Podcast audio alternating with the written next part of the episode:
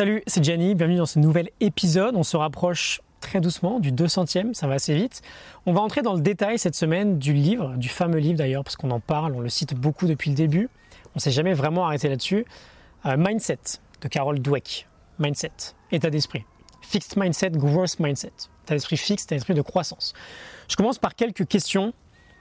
Est-ce que tu as tendance à penser que au quotidien, tes capacités, les capacités que tu exprimes, elles sont figées dès la naissance. Que le talent dans un domaine en particulier, soit tu l'as, soit tu ne l'as pas. Tu es peut-être bon en maths, tu es peut-être mauvais en maths, mais c'est comme ça. Il n'y a pas grand-chose qu'on peut y faire.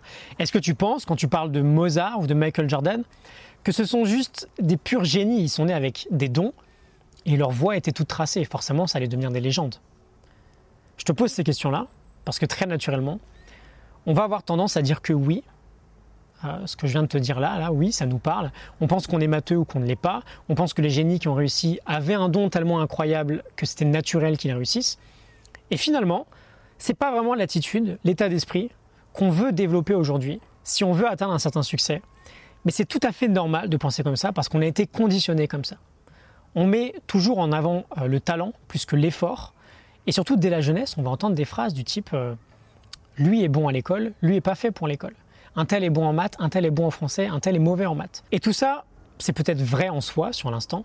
Le problème, c'est que ce type de parole favorise un état d'esprit que Carol Dweck va appeler le fixed mindset, un état d'esprit fixe. Les choses ne sont pas dynamiques, elles sont fixes. Je suis né avec un certain background, je pourrais pas l'impacter, j'ai pas beaucoup d'influence dessus. Et le problème quand on pense de cette manière-là, c'est que en réalité, c'est une croyance très banale, mais qui va vraiment conditionner tout le potentiel développement qu'on pourrait connaître dans notre vie. Parce que quand on a un fixed mindset, un état d'esprit fixe, on va expérimenter toutes ces sensations de perfectionnisme par exemple. Parce qu'on n'a pas envie d'échouer, on n'a pas envie de prendre un risque. On pense que le talent, on l'a ou on ne l'a pas. Et c'est ce qui compte le plus. Donc, si on pense qu'on n'en a pas suffisamment pour faire quelque chose, quelque chose de nouveau par exemple, on va pas montrer aux autres qu'on est mauvais, on va même pas essayer. Et on va galérer à essayer. À l'inverse, quand on a un un mindset différent, un état d'esprit que Carol Dweck va appeler le growth mindset, un état d'esprit de croissance ou de développement, on voit les choses d'une manière différente. On se dit que, ok, on est avec certaines capacités, on est tous avec certaines capacités de départ, mais avec de l'effort, avec du grit, on en parlait la semaine dernière, de la pugnacité, on peut tout à fait progresser sur n'importe quelle compétence. Et on va plutôt penser, par exemple, que les Mozart, les Michael Jordan, Bien sûr, ils sont nés avec un certain talent, mais leur génie, ils l'ont construit surtout avec une éthique de travail absolument dingue. On va mettre l'accent sur l'effort plutôt que sur le talent. On sait qu'on peut progresser dans n'importe quel domaine avec une certaine dose d'effort.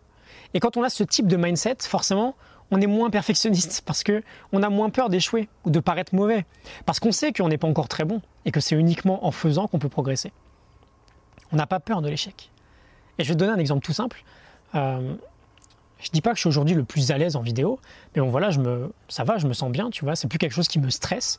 Mais je l'ai fait tellement de fois maintenant que c'est plutôt acquis en fait. Mais si tu regardes mes premières vidéos que je faisais sur des groupes Facebook il y a deux ans et demi, c'était pas beau quoi. Je, je gigotais dans tous les sens, je bougeais beaucoup, j'étais hésitant dans ma voix, je disais beaucoup de E entre mes phrases. Et voilà, d'autant plus quand on est assez perfectionniste, on veut travailler vraiment sur cette croyance. Parce qu'avoir un état d'esprit fixe, c'est juste une croyance limitante en fait, mais qui peut avoir un impact énorme sur ton potentiel final. Si tu veux devenir écrivain et que tu penses que ton premier livre, ce sera un best-seller, tu ne deviendras jamais écrivain, parce que tu passeras jamais à l'action, le perfectionnisme va te bloquer. Si tu penses que tu peux travailler pendant 10 ans et progresser chaque jour avec de la persévérance, avec de l'effort et avec l'idée d'embrasser les échecs, bah, tu as beaucoup plus de chances d'y arriver tu as beaucoup plus de chances que ton 15e livre soit un succès par exemple. Ce fixed mindset, si tu veux un exemple concret, je pense que je l'avais à l'école, je me disais que j'étais plutôt bon et donc j'avais pas forcément besoin de travailler, j'accordais pas beaucoup de valeur à l'effort. Et en fait, même dans les matières où j'étais mauvais. Parce que si je devais bosser, c'était la preuve directe que j'avais pas la capacité initiale. Tu peux pas accorder beaucoup de valeur au travail, à la persévérance, quand tu penses, quand tu penses naturellement que ça va pas beaucoup impacter ton résultat final ou que ça va pas beaucoup impacter ton potentiel. Et donc voilà, je suis aussi une preuve assez évidente qu'on peut modifier cette croyance et d'ailleurs, on va passer une bonne partie de la semaine euh, là-dessus. On essaiera de, voir comment on peut passer euh, d'un fixed mindset à un growth mindset, à un côté euh, orienté vers la croissance. Alors on va finir avec Michael Jordan. On pense tous que c'était un génie qui est né avec un don incroyable. En réalité, c'était même pas le mec le plus sportif, pas de son lycée, hein, mais de sa famille. C'était même pas le mec le plus sportif de sa famille. Pense à ça. S'il avait un état d'esprit fixe, il aurait rangé ses chaussures de basket dès le début. Ça sert à rien de bosser. C'est pas le plus talentueux.